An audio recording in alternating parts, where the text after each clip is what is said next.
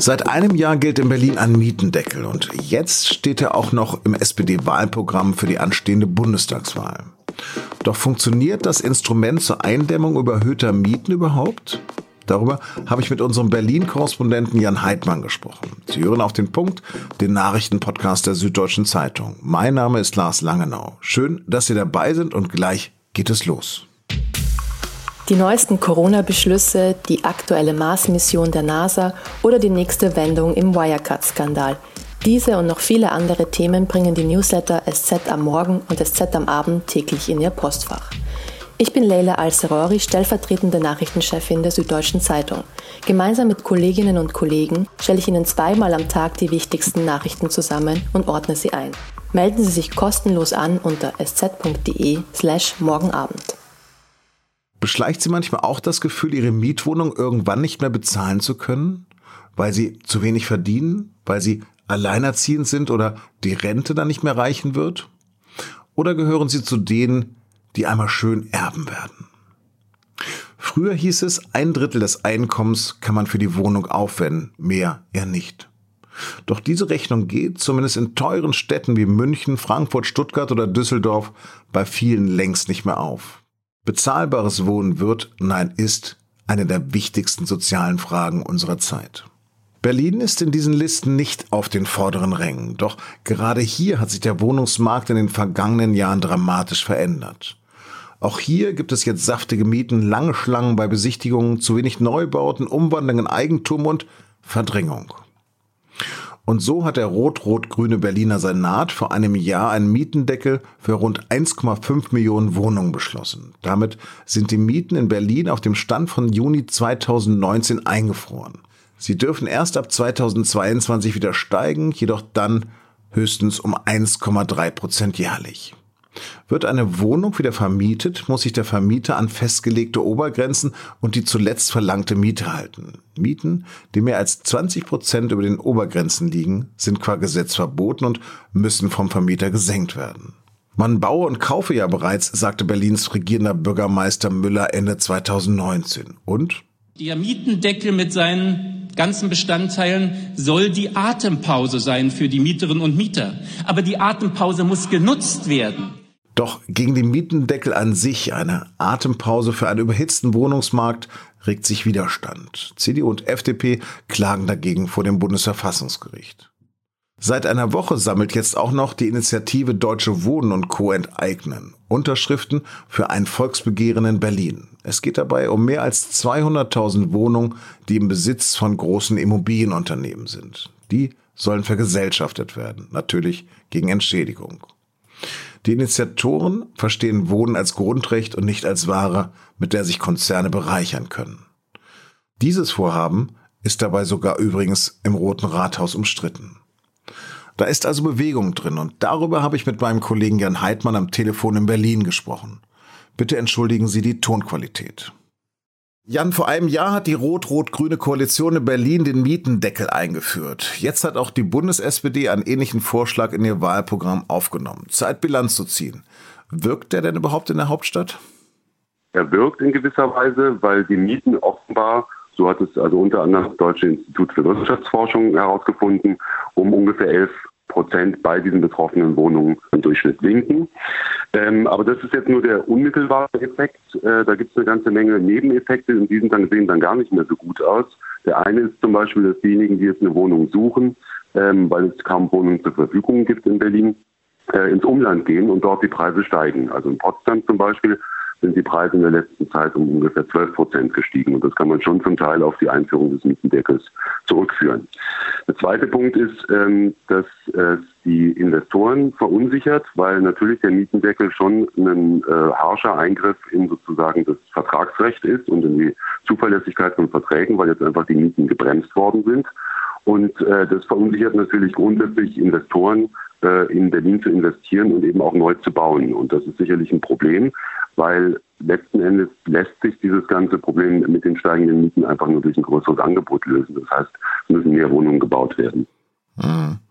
Nach der Wende galt der Kauf einer Immobilie in Berlin oder auch in Potsdam völlig als Fehlinvestition. Wieso hat sich das denn und wann hat sich das gedreht? Das hat sich jetzt geändert ungefähr 2000 2014 so in dieser Zeit. Dafür gibt es zwei Hauptgründe. Der eine ist, dass der Zugzug nach Berlin unheimlich zugenommen hat. Also sind sehr, sehr viel mehr Leute nach Berlin gekommen, als dass Leute Berlin verlassen haben. Das heißt also, die es gab immer mehr Menschen, die einfach nach Wohnungen gesucht haben. Äh, damit kam natürlich auch zusätzliches Geld in die Stadt. Und zum anderen eben die niedrigen Zinsen. Also die niedrigen Zinsen haben dazu geführt, dass internationale äh, Immobilienunternehmen sehr viel in Berlin investiert haben, auch weil in Berlin eben durch diese sozusagen lange Zeit, in der die Mieten sehr niedrig waren, die Wohnungen einfach, die Immobilien insgesamt einfach unterbewertet waren und deswegen halt sehr interessant sind für internationale Konzerne. Und das wiederum führte dann dazu, dass in den letzten Jahren einfach die Mieten und die Preise äh, im Immobilienmarkt enorm gestiegen sind. Also mehr als im Durchschnitt in anderen Städten, also selbst mehr als in München, auch mehr als in Frankfurt oder in Hamburg. Ähm, natürlich kommt man da insgesamt von einem niedrigeren Niveau als in den anderen genannten Städten, aber ähm, es ist gleichzeitig eben so, dass es in Berlin sehr viele Menschen gibt, die ähm, ziemlich wenig verdienen. Also Durchschnittseinkommen in Berlin ist auch viel geringer als in anderen Städten. Und genau um diese Leute ging es dem Senat mit der Einführung des Mietendeckels, also die zu schützen. Das hört sich jetzt alles nach unglaublich starken staatlichen Regulierungen an. Äh, mal polemisch gefragt, hat der Senat nicht aus negativen Erfahrungen in der DDR lernt, gelernt? Ähm, ja, das ist jetzt wirklich sehr polemisch. Ähm, es ist ähnlich polemisch, wie eigentlich beide Seiten auch äh, agieren. Also auf der einen Seite eben die Vermieter, die sagen, der Mietendeckel sei der Untergang des Abendlandes, was wirklich nicht zutreffend ist. Gleichzeitig äh, hat man natürlich den Eindruck, wenn man jetzt den Mieterinitiativen folgt, dass der Ausverkauf der Stadt kurz bevorsteht. Das ist natürlich auch nicht ganz wahr. Also die großen Immobilienunternehmen machen immer noch den kleineren Teil der des Wohnungsbesitzes hier in, in Berlin aus. Aber trotzdem sind sie ein markanter Teil und äh, sie sind eben tatsächlich die Preistreiber, einfach auch deshalb, weil es einen unheimlich hohen spekulativen Anteil an, äh, gibt. Und ähm, also die viele dieser Unternehmen investieren ja jetzt nicht, um Wohnungen im Bestand zu haben, sondern einfach um niedrig bewertete Wohnungen zu kaufen oder Häuser zu kaufen, die zum Beispiel in Eigentumswohnungen umzuwandeln oder andere Dinge zu machen und damit den Wert zu steigen und sie dann weiter zu verkaufen. Davon hat kein einziger Mieter was. Und jetzt von wegen DDR muss man schon dazu sagen, ähm, es ist natürlich, man kann schon die Frage stellen, ob börsennotierte Unternehmen ähm, tatsächlich was auf dem Mietmarkt zu tun haben, weil letzten Endes interessieren sich diese Unternehmen natürlich für die Miete überhaupt nicht, sondern interessieren sich einfach nur für die Rendite ähm, ihrer Kapitalanleger. Hm. Jetzt will sich ja auch bis Mitte des Jahres das Bundesverfassungsgericht zu dem Mietendeckel äußern. Was erwartest du da? Ja, das ist sehr schwer einzuschätzen. Also ähm, es gibt eine Klage, die jetzt über die möglicherweise jetzt im Sommer entschieden werden sollte. Das wäre natürlich insofern interessant, weil im September dann auch gewählt wird. Ähm, sollte das Bundesverfassungsgericht so urteilen, dass der Mietendeckel ähm, rechtswidrig ist, dann wäre das natürlich ein ganz, schönes Schlag, ganz schöner Schlag ins Kontor für die Regierung, Koalition aus SPD, Linken und Grünen hier in Berlin. Im Kern geht es um die Frage, ob Berlin überhaupt ähm, ein solches Gesetz erlassen, erlassen darf, weil letzten Endes die ganze Frage von Mieten und Mietenpolitik Bundespolitik ist. Und äh, darum geht es bei dieser Klage. Ich würde jetzt mal grundsätzlich sagen, dass die Gegner des Mietendeckels ein bisschen mehr Vorteile haben als die Befürworter beim Bundesverfassungsgericht. Mal ganz banal gefragt, warum kauft der Staat nicht viel mehr Wohnungen? Ähm, ja, das ist ja so ein bisschen, also es gibt ja andere Städte wie zum Beispiel Wien, wo ein größerer Teil, also ich glaube 25 Prozent im Besitz des Staates sind. Und das ist natürlich eigentlich eine gute ähm, äh, Möglichkeit, um auf den Mietmarkt äh, in gewisser Weise zu regulieren. In Berlin war es eben so, dass äh, die Stadt relativ viele Wohnungen auch im Besitz hatte, aber ähm, durch das Haushaltsdefizit, durch das massive Haushaltsdefizit so rund um Ende 1990 und Anfang der Nullerjahre ähm, hat damals sogar eine Regierung aus äh, SPD und Linken massiv Wohnungen, Immobilien im Besitz des Senats verkauft.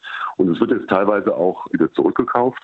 Das Problem ist halt einfach nur, dass die Preise in den letzten Jahren einfach unfassbar gestiegen sind und äh, dass das deswegen einfach eigentlich kein probates Mittel ist. Ähm, sagen wir mal ein bisschen ideologisch kann man sich natürlich auch fragen, ob es jetzt richtig ist, dass man 2004 eine Wohnung oder ein Haus verkauft und dann äh, 15 Jahre später wieder kauft für den doppelten Preis und damit dann den Immobilienunternehmen eben auch den Spekulationsgewinn äh, gibt. Und warum baut die öffentliche Hand nicht mehr? Äh, in den letzten Jahren ist, sind schon Wohnungen gebaut worden. Das ist aber ein bisschen zäher Prozess, äh, da das auch äh, jetzt sehr sprunghaft äh, angestiegen ist, die Nachfrage, eben wie ich schon schilderte, so um 2014 herum. und ähm, einfach zum Teil auch das Personal fehlt, zum Teil vielleicht einfach auch die Strukturen in Berlin ein bisschen zu kompliziert ist, die Bürokratie relativ kompliziert ist und Wohnungsbau und Hausbau halt einfach wirklich eine komplexe Sache ist. Das heißt, äh, das geht nicht von einem Jahr aufs andere, sondern das sind fast schon Generationenfragen, um die es dabei geht. Jan, hab vielen, vielen Dank für deine Expertise. Ja, sehr gerne. Und jetzt die Nachrichten. Der Verfassungsschutz darf die AfD jetzt doch nicht als rechtsextremistischen Verdachtsfall einstufen und behandeln. Zumindest vorerst nicht. Das hat das Verwaltungsgericht Köln am Freitag entschieden und damit einem Antrag der AfD stattgegeben. Demnach habe sich der Verfassungsschutz nicht an die Abmachung gehalten, bis zum Abschluss des Verfahrens keine Informationen weiterzugeben. Der Präsident des Verfassungsschutzes, Thomas Haldenbank, hatte intern über die Einstufung der AfD als Verdachtsfall informiert. Die daraus resultierenden Medienberichte würden laut dem Verwaltungsgericht in die Chancengleichheit politischer Parteien eingreifen. Die Große Koalition möchte den Begriff Rasse aus dem Grundgesetz streichen. Darauf haben sich laut Spiegelinformationen Bundesjustizministerin Christine Lambrecht und Innenminister Horst Seehofer geeinigt. Stattdessen soll künftig eine Diskriminierung aus rassistischen Gründen verboten sein.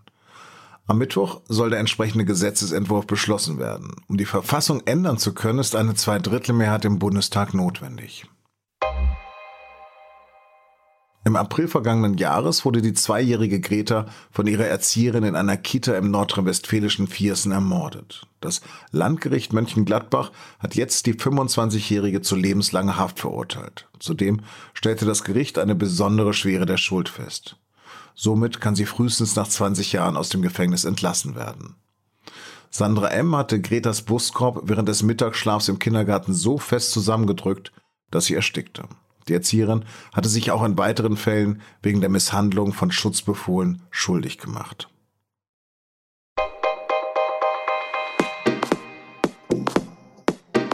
Am Sonntagabend in einer Woche werden die Stimmen der ersten beiden Landtagswahlen in diesem Superwahljahr ausgezählt. Während es in Baden-Württemberg nach einem Weiter so mit dem grünen Winfried Kretschmann als Ministerpräsidenten aussieht, ist in Rheinland-Pfalz das Rennen offen. Malu Dreyer ist zwar beliebt, aber kann sich die Amtsinhaberin gegen den SPD-Bundestrend stemmen? Oder fällt eine weitere Hochburg der Sozialdemokraten? Mein Kollege Jean-Marie Magro ist nach Mainz gefahren und hat da die Ministerpräsidentin sowie ein paar andere Politiker und Politikerinnen getroffen. Seine Reportage erscheint als Sonderfolge an diesem Samstag bei Auf dem Punkt. Das war die heutige Ausgabe davon. Redaktionsschluss war 16 Uhr. Danke fürs Zuhören. Bleiben Sie uns gewogen und Ihnen ein schönes Wochenende.